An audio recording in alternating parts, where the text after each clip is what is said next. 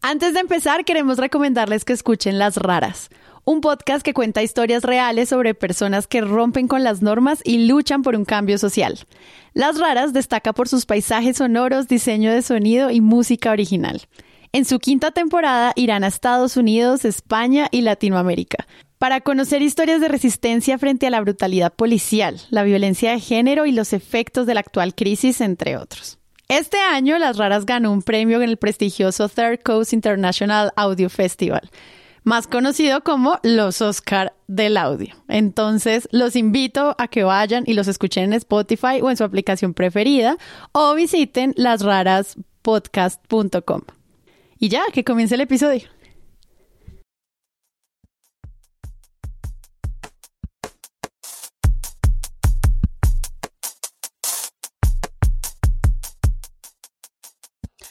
Hola a todos y bienvenidos a un nuevo episodio de Presunto Podcast, episodio número 88. Y hoy les tengo una sorpresa en este panel eh, de siempre que ustedes ya conocen. Santiago Rivas, ¿cómo está? Muy bien, un gusto estar acá. En mi casa. Gracias por venir. Ya es raro decir eso cuando uno graba y está 100 días frente a una video pantalla. No, ¿y qué tal? ¿Qué tal cuando uno tiene que salir de un StreamYard a un Zoom? Entonces como, perdóname, me tengo que ir a esta otra pestaña. Nos vemos mañana. Y en otra pestaña, Lina Cuellar, fundadora y directora de Medio Sentido. Gracias por venir a este episodio especial de Presunto Podcast.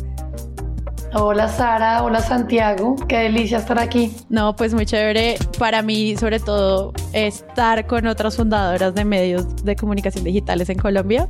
Y por eso también está acá Natalia Guerrero, periodista y fundadora y directora de el medio Manifiesta. Hola Nati, ¿cómo estás? Muy, muchas gracias por la invitación. Yo bien contenta de estar acá en Presunto Podcast junto a ustedes. Bueno, antes de que se tengan que ir a otra videollamada y ustedes que están escuchando en sus plataformas de podcast, les recuerdo que Presunto Podcast tiene página web, es www.presuntopodcast.com. Ustedes entran, van a encontrar ahí todos los botones de plataformas para que nos escuchen. Es la forma más fácil de compartirnos para que otras personas conozcan el podcast. Y lo mejor es que ahí también pueden encontrar el botón de Patreon, que es un botón donde simplemente oprimen, siguen las instrucciones y se vuelven miembros de la comunidad de Presunto, que todos los días tiene conversaciones muy interesantes sobre seguimiento de medios y pues allá los esperamos. Entonces, ya nos vamos a enterar de qué es el episodio de hoy.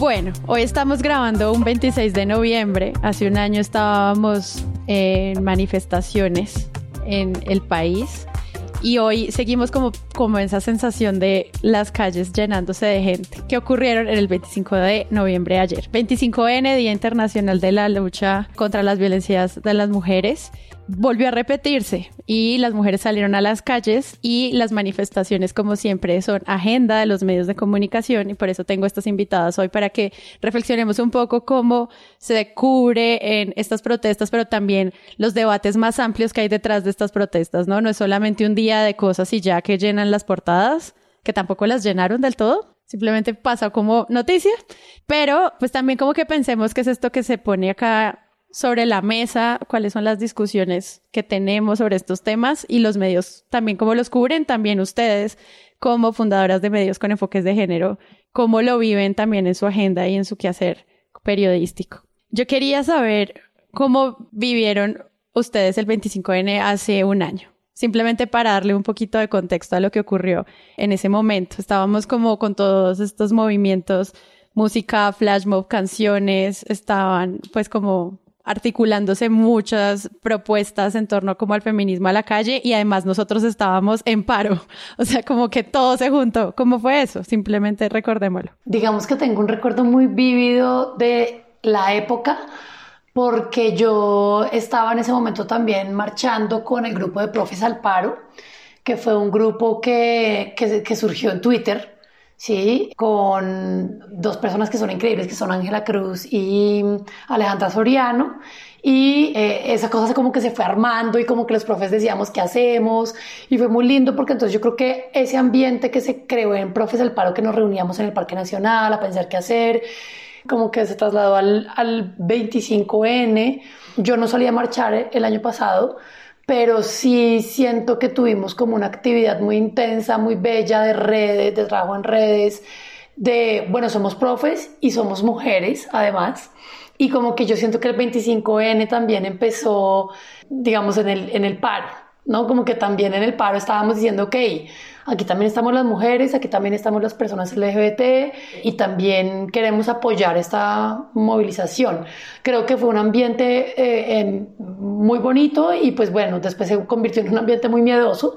Con el famoso se están metiendo al conjunto al lado y toques de queda y esas cosas, pero creo que hubo una energía que logró sostenerse en esa marcha que hubo el año pasado, que fue muy bonita, además en Bogotá, que fue hasta la Plaza de la Hoja y como que, digamos, se, se desvió hacia otros lugares que no siempre fueran como Parque Nacional Plaza de Bolívar, sino que también salió hacia el occidente, que creo que fue un mensaje también muy importante.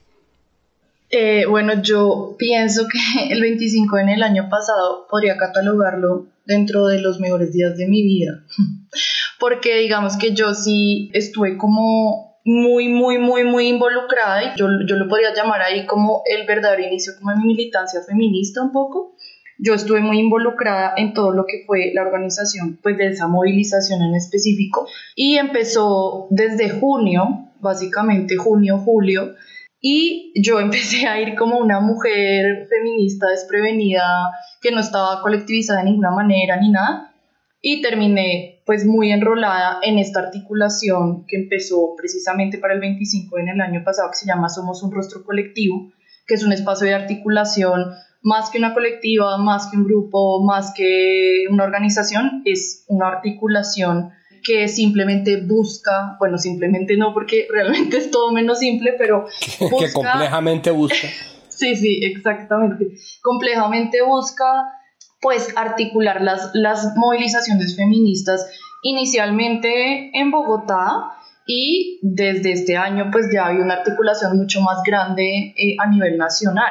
Yo creo que lo más bonito de todo ese proceso del año pasado que se mantuvo en este es como que precisamente ese mensaje de somos un rostro colectivo porque es una articulación donde cualquier mujer puede pues sentirse cobijada por ese mensaje y, y, es, y es un mensaje pues que nos, nos acoge a todas, no, no, no, necesita nada para ser parte, todas somos un rostro colectivo y en, en, coherencia con ese mensaje no hay rostros visibles, o sea, si ustedes ven todo este tema de somos un rostro colectivo, no hay ninguna vocera, no hay ninguna líder, no hay como nada, es, es simplemente como todas en este, en este como ecosistema asambleario para, para movilizar estas manifestaciones y pues como articularlas. Yo justo quería preguntarte sobre eso, porque nosotros siempre que tenemos discusiones acá sobre periodismo con enfoque de género, pues surgen esas preguntas sobre el, como el periodismo activista, ¿no? Como nosotros no somos activistas o sí somos activistas o no digamos que somos activistas. Desde muchos episodios de Presunto Podcast se ha dicho,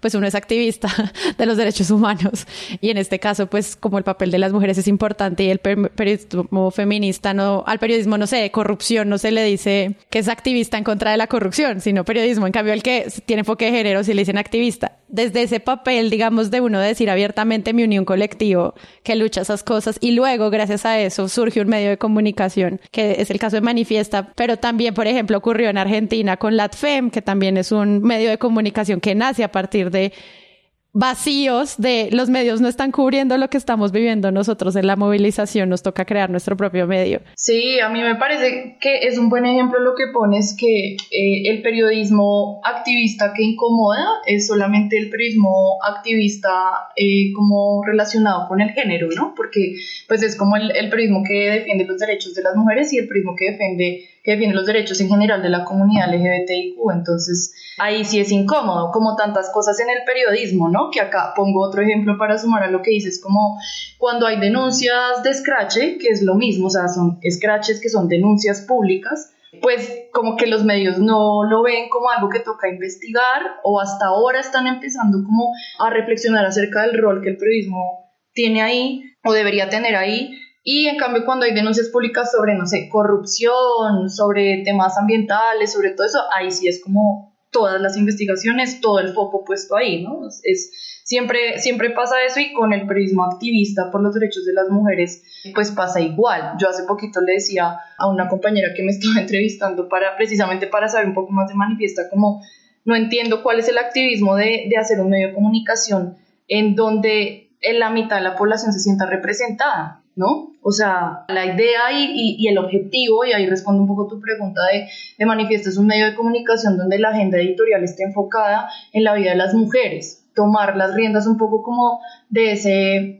como esa narrativa mediática que hay sobre las mujeres, que, que, que digamos en pandemia estuvo mucho más clara, y lo de salir en pandemia obviamente pues es, es, es, es grandísimo porque en pandemia toda esta narrativa que mencionó era tema de cifras de violencia doméstica, como labores de, del cuidado del hogar, ¿no? Eh, eran como unos tres nodos como de esta narrativa de las mujeres en pandemia, que aparte todo se volvía como un paisaje de cifras, ¿no? O sea, empezó a hacer como una actualización de las llamadas de la línea púrpura y no sé qué, y el tema de las labores de cuidado del hogar. Claro. Obviamente yo estoy partiendo desde un punto de vista doble y es yo el 25 de noviembre de, de 2019 estaba haciendo lo que considero que tenemos que hacer nosotros los hombres en medio de las manifestaciones feministas y es quedarnos en la casa tranquilos.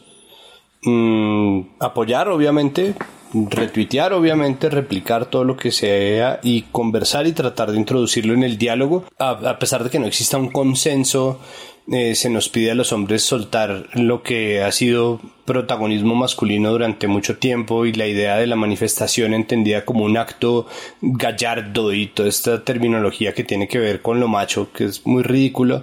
Y pensando también en algo que de hecho vi en Profe Salvaro, pero mucho después, como el 16 de diciembre, que fue una charla entre Camila Esguerra y Mónica Godoy, moderada por Alejandra Soriano, sobre el cuidado. Todo esto meses antes de que nos cayera encima una pandemia que nos iba a traer la palabra cuidado como una de las palabras del año, al menos de las mías y es pensar en la manifestación también como un acto de cuidado. Es decir, creo que había unas reflexiones muy interesantes pasando en ese momento y lo que siento ahora es que tenemos muchos medios que están apegados de la mirada antigua y mi lectura tiene que ver más con la costo efectividad a largo plazo de lo que están haciendo los medios y siento que en consonancia con algo que hemos tratado, que yo he hablado muchas veces en el podcast, que es la idea de una traición de los medios al público. Hay una traición muy grande y es dejar de lado las movilizaciones feministas y dejar de lado los enfoques de género, ocuparse solamente de lo político, de lo proselitista y de lo electoral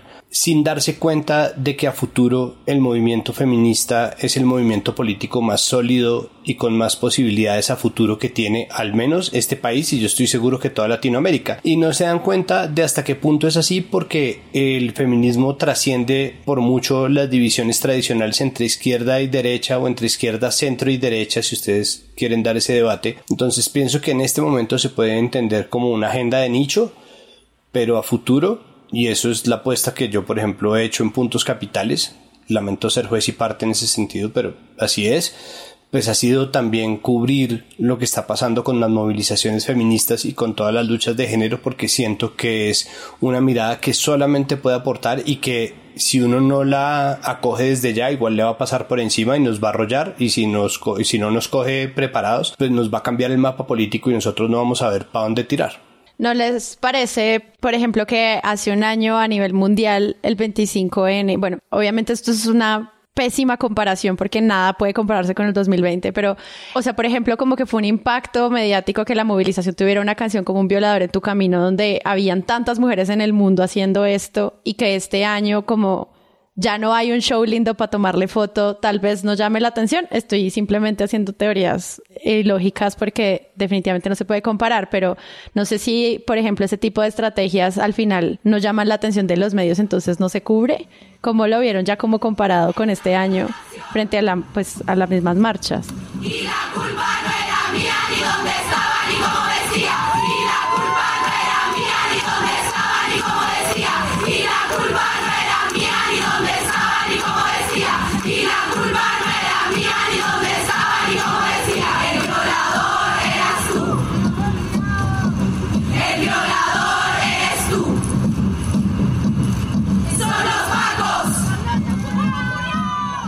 Yo creo, ahí Sara, hay dos cosas y quisiera retomar antes eh, la discusión sobre el tema de activismo y periodismo, que es una discusión que sentido tiene muchísimo y la hemos tenido desde que nacimos porque pues nosotras nacimos en 2011 como un blog y digamos en ese momento había clarísimamente un vacío con el cubrimiento de temas LGBT en los medios masivos de comunicación, ya no, pero eso era un tema de discusión clarísimo y era como, no, ustedes las activistas y creo que hay una cosa interesante y es lo que ustedes mencionaban de cómo, digamos, cuando un medio tradicional decide, decidía cubrir temas de género o temas LGBT y por ejemplo una de las discusiones que nosotros o decisiones que tomamos en sentido cuando decidimos pasarnos a página web eh, era sentido no va a tener banderas en su imagen, banderas LGBT.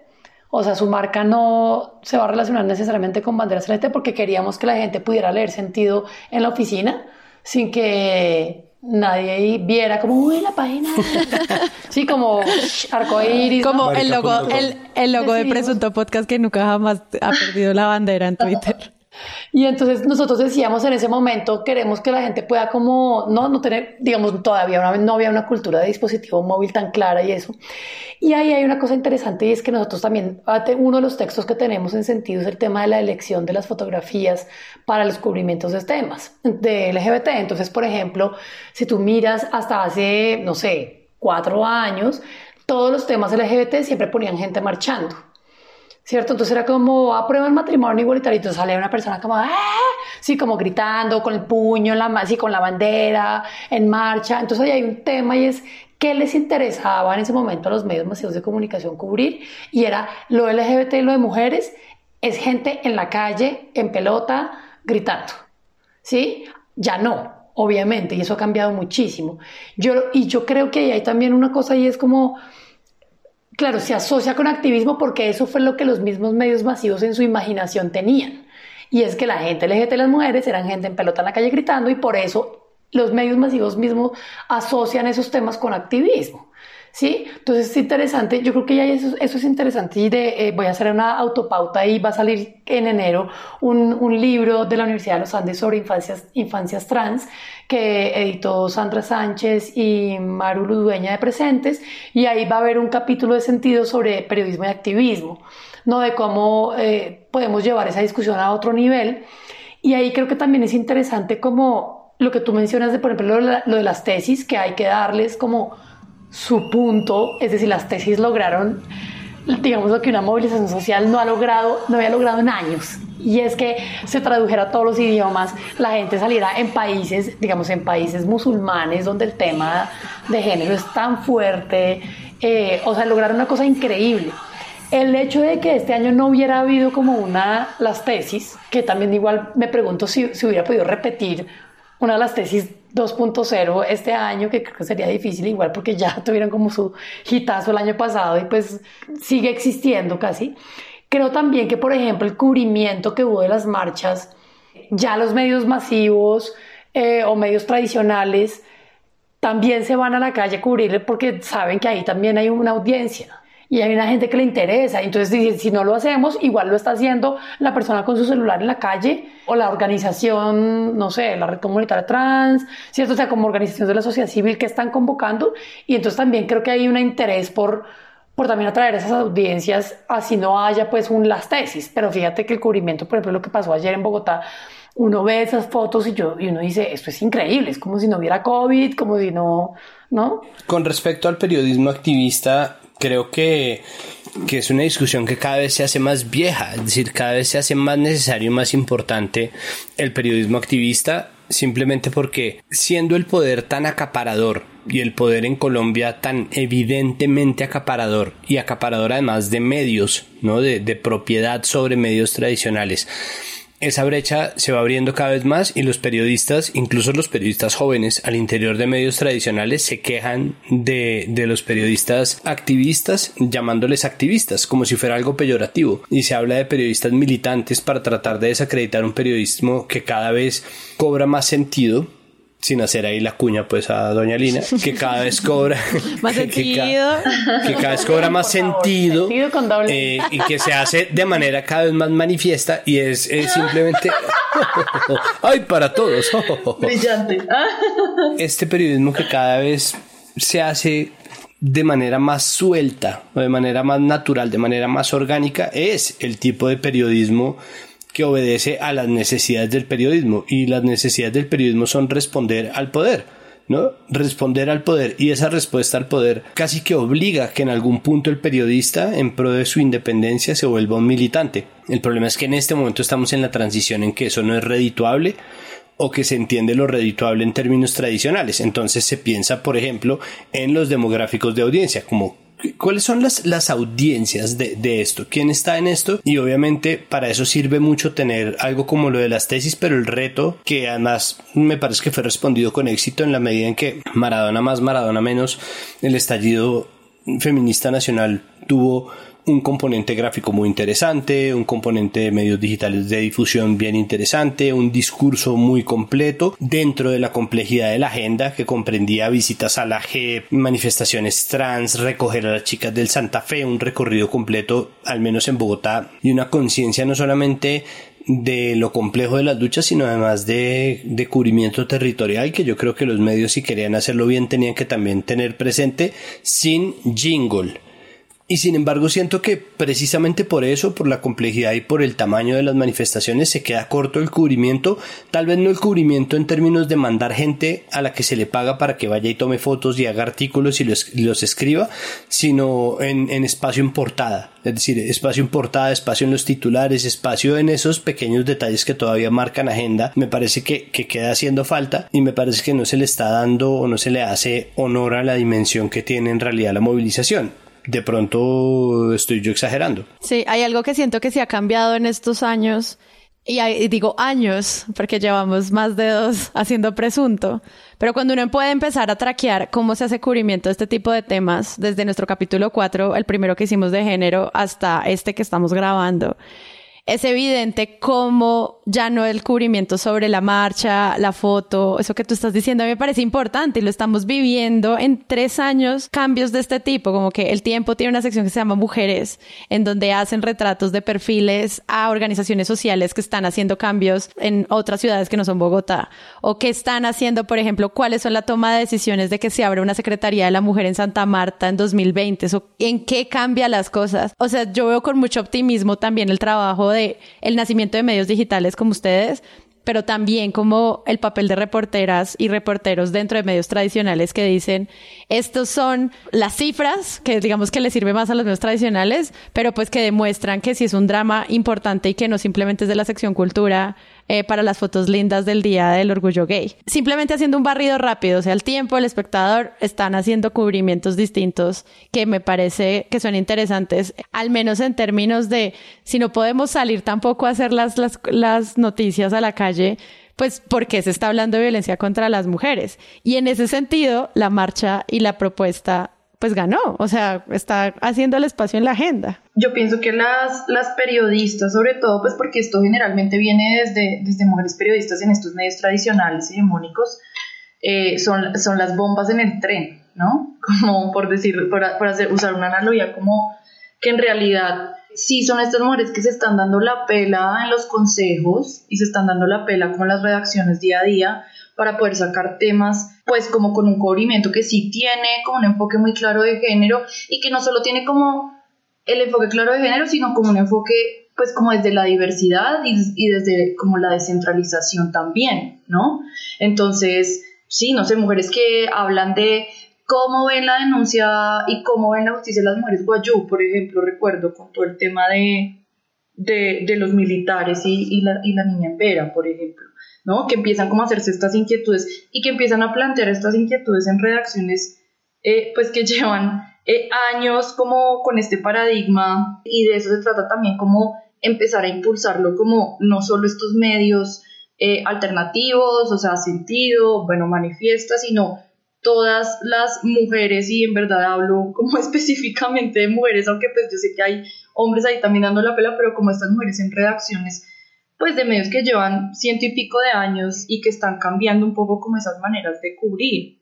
Primero, una cosa y es el tema de la palabra activista que ustedes lo mencionaban y es el, la parte peyorativa del término activista y es que ahora la palabra activista se utiliza como para hablar de, no sé, los Guay, qué activista que eres, Lina. Entonces, sí, como, uy, periodismo activista. Doble activista. ¿Cierto? Entonces es como, eh, pues, peor, es como, entonces, y, y además ahí creo que hay una cosa y es como cuando se habla de activista como insulto, ¿cierto? Se está hablando de un periodismo, de un entre comillas periodismo, que es el periodismo de partido, ¿sí?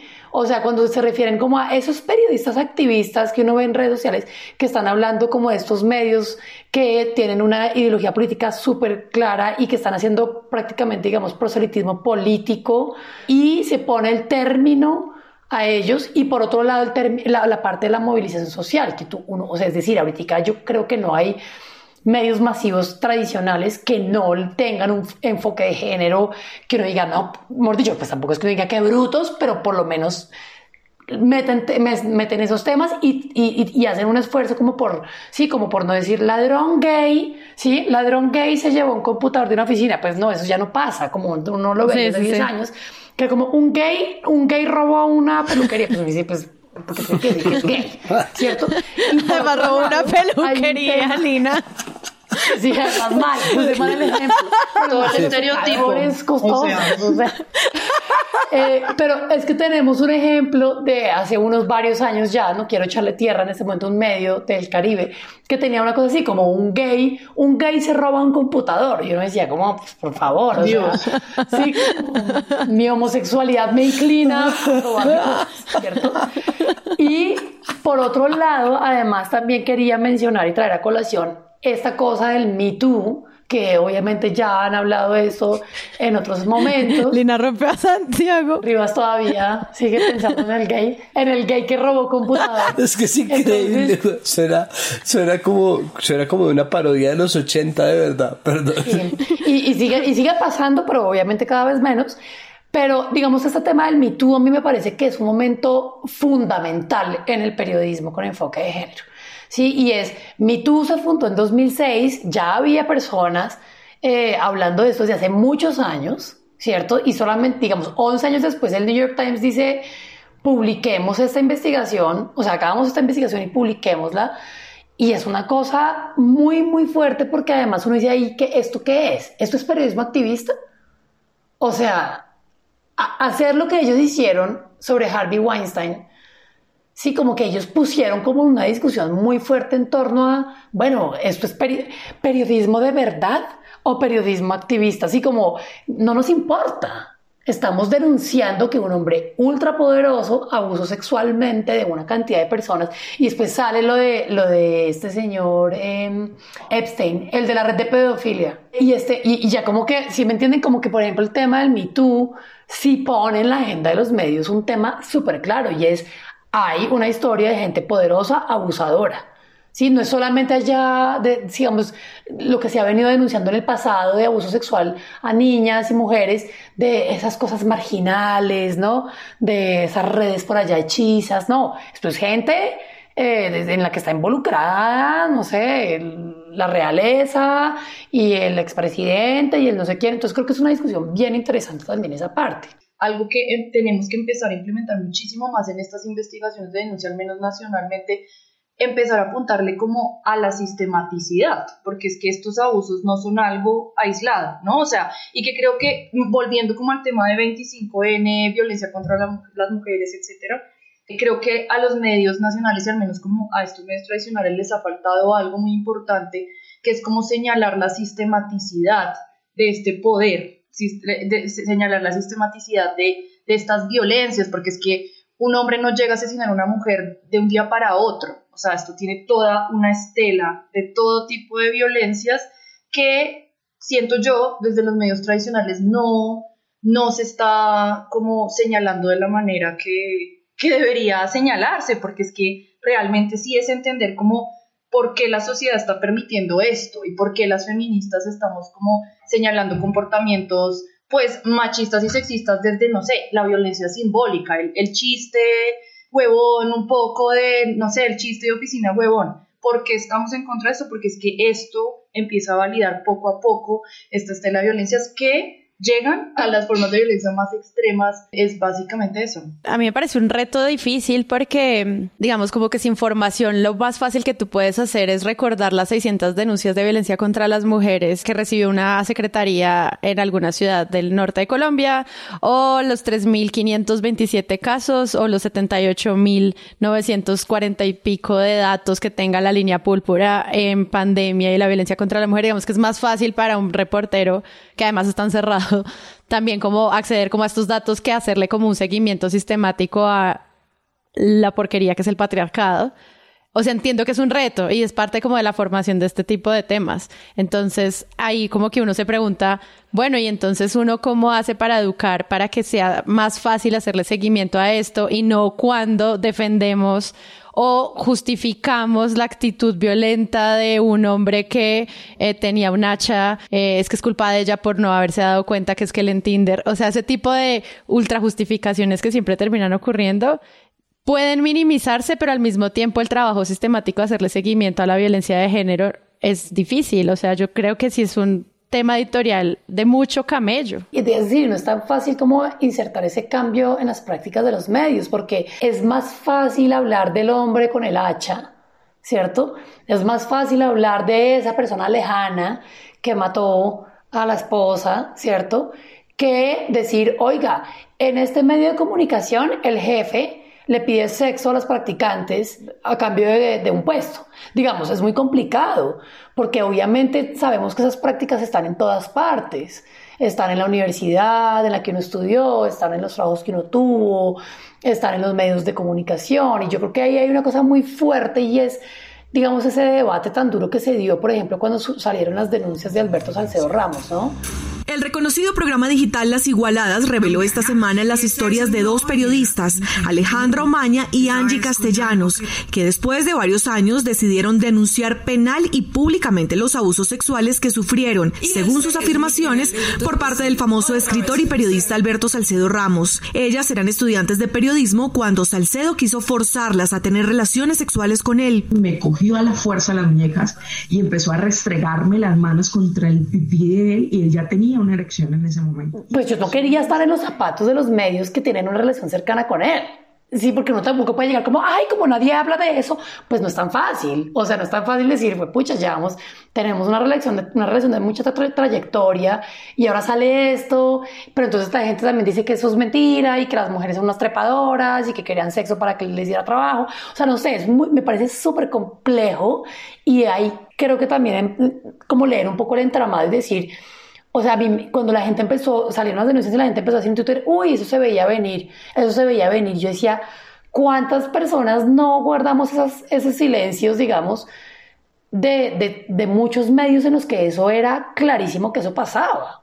¿Sí? Entonces, claro, los medios dicen, pues claro, hablemos de violencia de género, pero hablemos de la gente marginal, de los outsiders todo vuelve otra vez a, las gestiones del poder. Es que precisamente la mayor mentira con respecto a la idea del periodismo activista es que el periodismo que está instalado en este momento en el poder, el gran periodismo, nació como periodismo activista. Es decir, nosotros no podemos olvidar que en Colombia y en toda Latinoamérica los medios de comunicación, así como en Europa, nacieron de la mano de partidos políticos. Entonces el activismo en el periodismo no es nada nuevo. De hecho, creo que es importante que tengamos un periodismo que tenga las agendas abiertas porque los medios son los que están opinando. Entonces cuando un medio dice o cuando un periodista que pertenece a un medio grande dice que es que hay periodistas que opinan, él está dejando que el medio opine por él, porque todos tenemos una posición, todos tenemos una opinión acerca de las cosas. Cada vez es más difícil negar que uno tiene una opinión.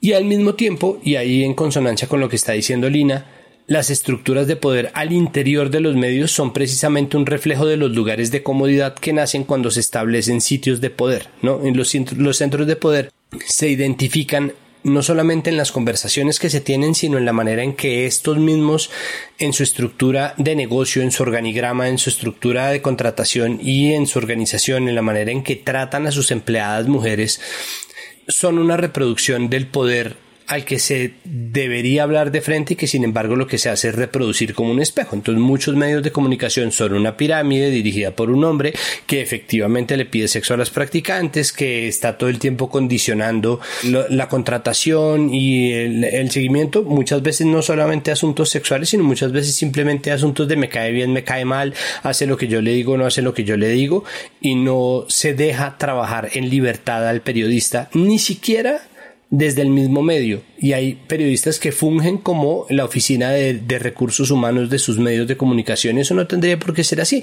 pero precisamente esa comodidad es la que se pretende defender negando la sistematicidad. No, no es solamente que sea difícil de explicar, porque es difícil de explicar cómo algo se vuelve sistemático, pero al mismo tiempo es muy difícil sostener que son casos aislados cuando son mil casos aislados. Es imposible sostener que son casos aislados cuando son 500 mil casos aislados. Eso no se puede, eso no se, no se sostiene.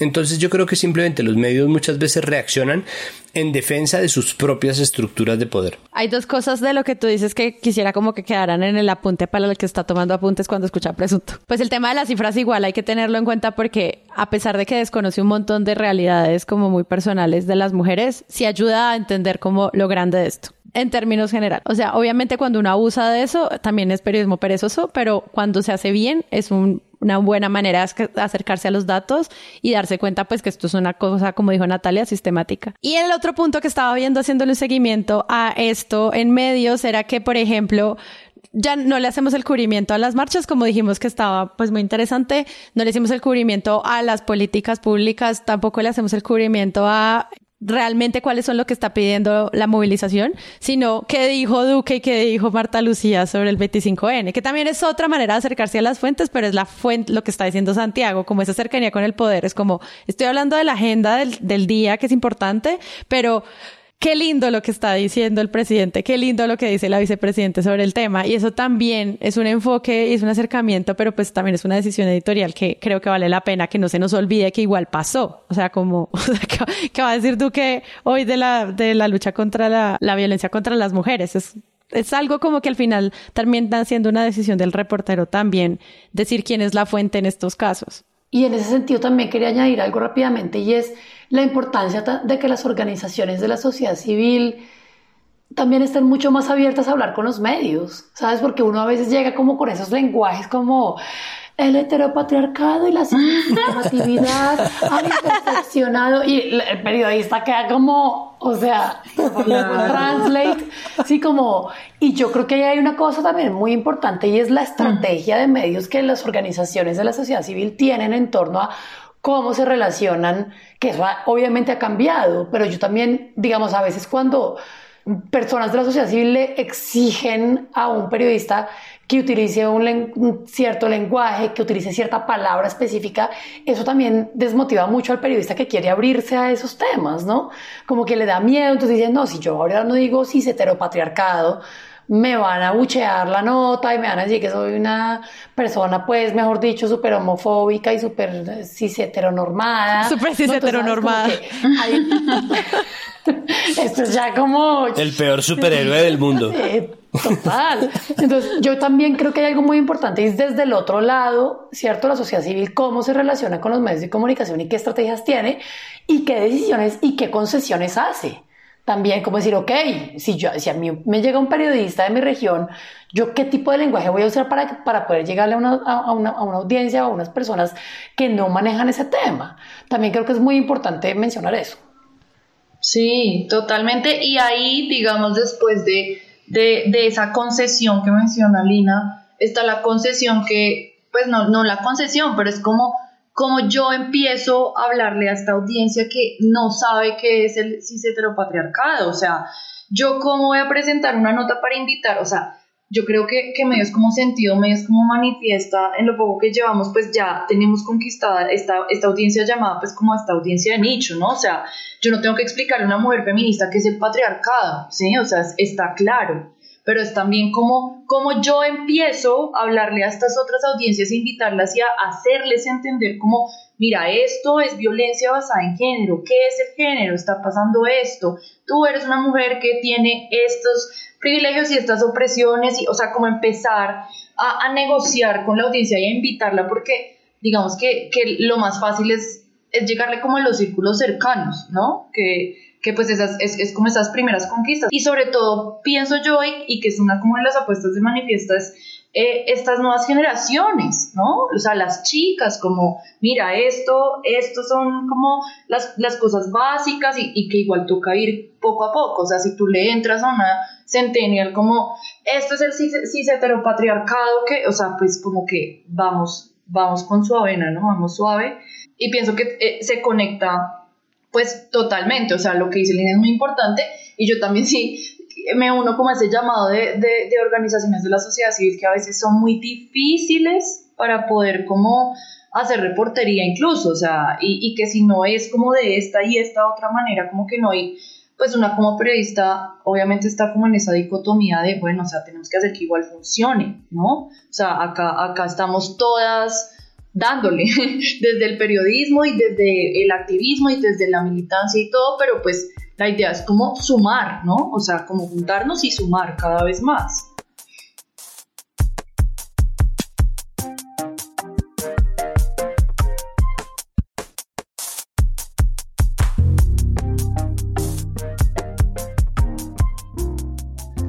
Ya estamos en toda esta discusión del periodismo activista y que hay como unos básicos fundamentales, ¿no? En los que estamos muy de acuerdo, o sea, creo que si Lina y yo nos sentamos a hablar, hay unos básicos fundamentales en los que, o sea, son innegociables. Pero yo pienso que ya después de esos básicos viene como este tema que acaba de mencionar Sara, como de la descentralización. Y creo que ahí es donde empieza como el, pues no, no el verdadero trabajo, pero sí empieza un gran trabajo de empezar a mirar esto como la descentralización del relato, como del prismo activista un poco, y, y, que, pues, digamos, esa es la proyección de Manifiesta, como empezar a, a, descentralizar esos relatos, ¿no? O sea, el 25N en las ciudades, pero qué está pasando en el 25N en otros territorios también, ¿no? O qué está pasando con la violencia sexual en otros territorios que a veces salen a la superficie como mediática y que a la final son reflejo de algo muchísimo, muchísimo más profundo que pues que obviamente pues a los medios tradicionales poco les importa y que a, a, estos medios independientes como que les le estamos llegando poco a poco, pero creo que ahí está como ese verdadero, verdadero trabajo como no sé, de, la, de lo interseccional, se podría decir, ¿no? Yo siento que hay un montón de cosas por hacer. También está la traducción de estudios y de investigaciones que hacen las organizaciones sobre estos temas que a veces también no es tan llamativo para los medios, entonces no se transmite como esfuerzos de investigación en estos temas. Creo que hay mucho por hablar y sobre todo hay mucho, toda, hay mucho todavía ese periodismo de Instagram de la chica guapa que dejó callados a sus seguidores. Como vamos paso a paso, la gente ya está reconociendo eso como popó y creo que hay un punto ahí como de ir avanzando. O sea, lo que yo sí presiento es que en tres años hemos avanzado en muchos lugares, en muchos otros no tanto, pero pues ahí vamos, o sea, es como parte también del proceso de consumo crítico. Quiero darle las gracias a Lina por venir a este espacio a conversar un ratico de esto. Lina, gracias. Ustedes muchas gracias por la invitación.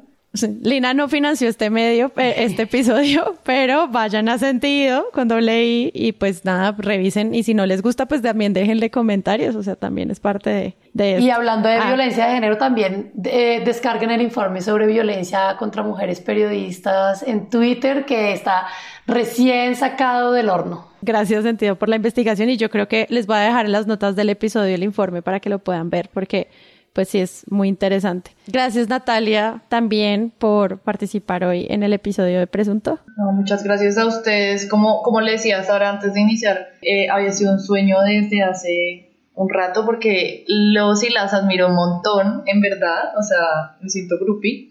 Entonces, para mí fue, fue muy maravillosa la invitación y, y agradezco sobre todo venir a hablar de estos temas que yo pienso que van a ser cada vez más comunes en todos los medios y esperamos que sea así.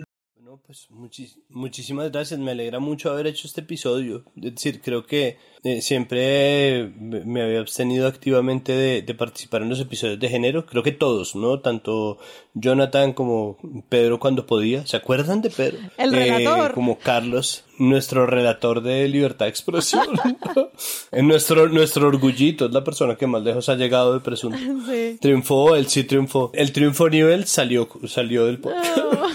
Bueno, Pedro. Entonces, bueno, eh, eh, creo que nos abstuvimos mucho tiempo eh, activamente de hacerlo, pero me alegra mucho participar de estas conversaciones, creo que más y más tenemos que hacerlo. Creo que el siguiente paso y una conversación que me gustaría plantear hacia, hacia el futuro es cómo se hace que la estructura económica de los nuevos negocios en medios responda también a las necesidades de un enfoque de género. No como pasó en muchos de los cubrimientos de esta movilización tan importante, al menos como en mi agenda personal, pues terminó, pues Maradona se murió y también eso es muy importante para los medios. Eh, no hablamos de eso en el episodio. ¿Lo dejamos? No, es una cosa yo me levanté pensando que ahora en adelante, cada 25 de enero va a ser la conmemoración de la muerte de Maradona. O sea, la tenemos de para arriba. años eh, tratando de posicionar la marcha el 25 de enero. No, se muere Maradona el 25 de enero. Es, es surreal este tema. Entonces, como dejando ese análisis para que ustedes lo hagan en las redes sociales, yo soy Sara Trejos y escuchamos el próximo episodio la próxima semana. Chao.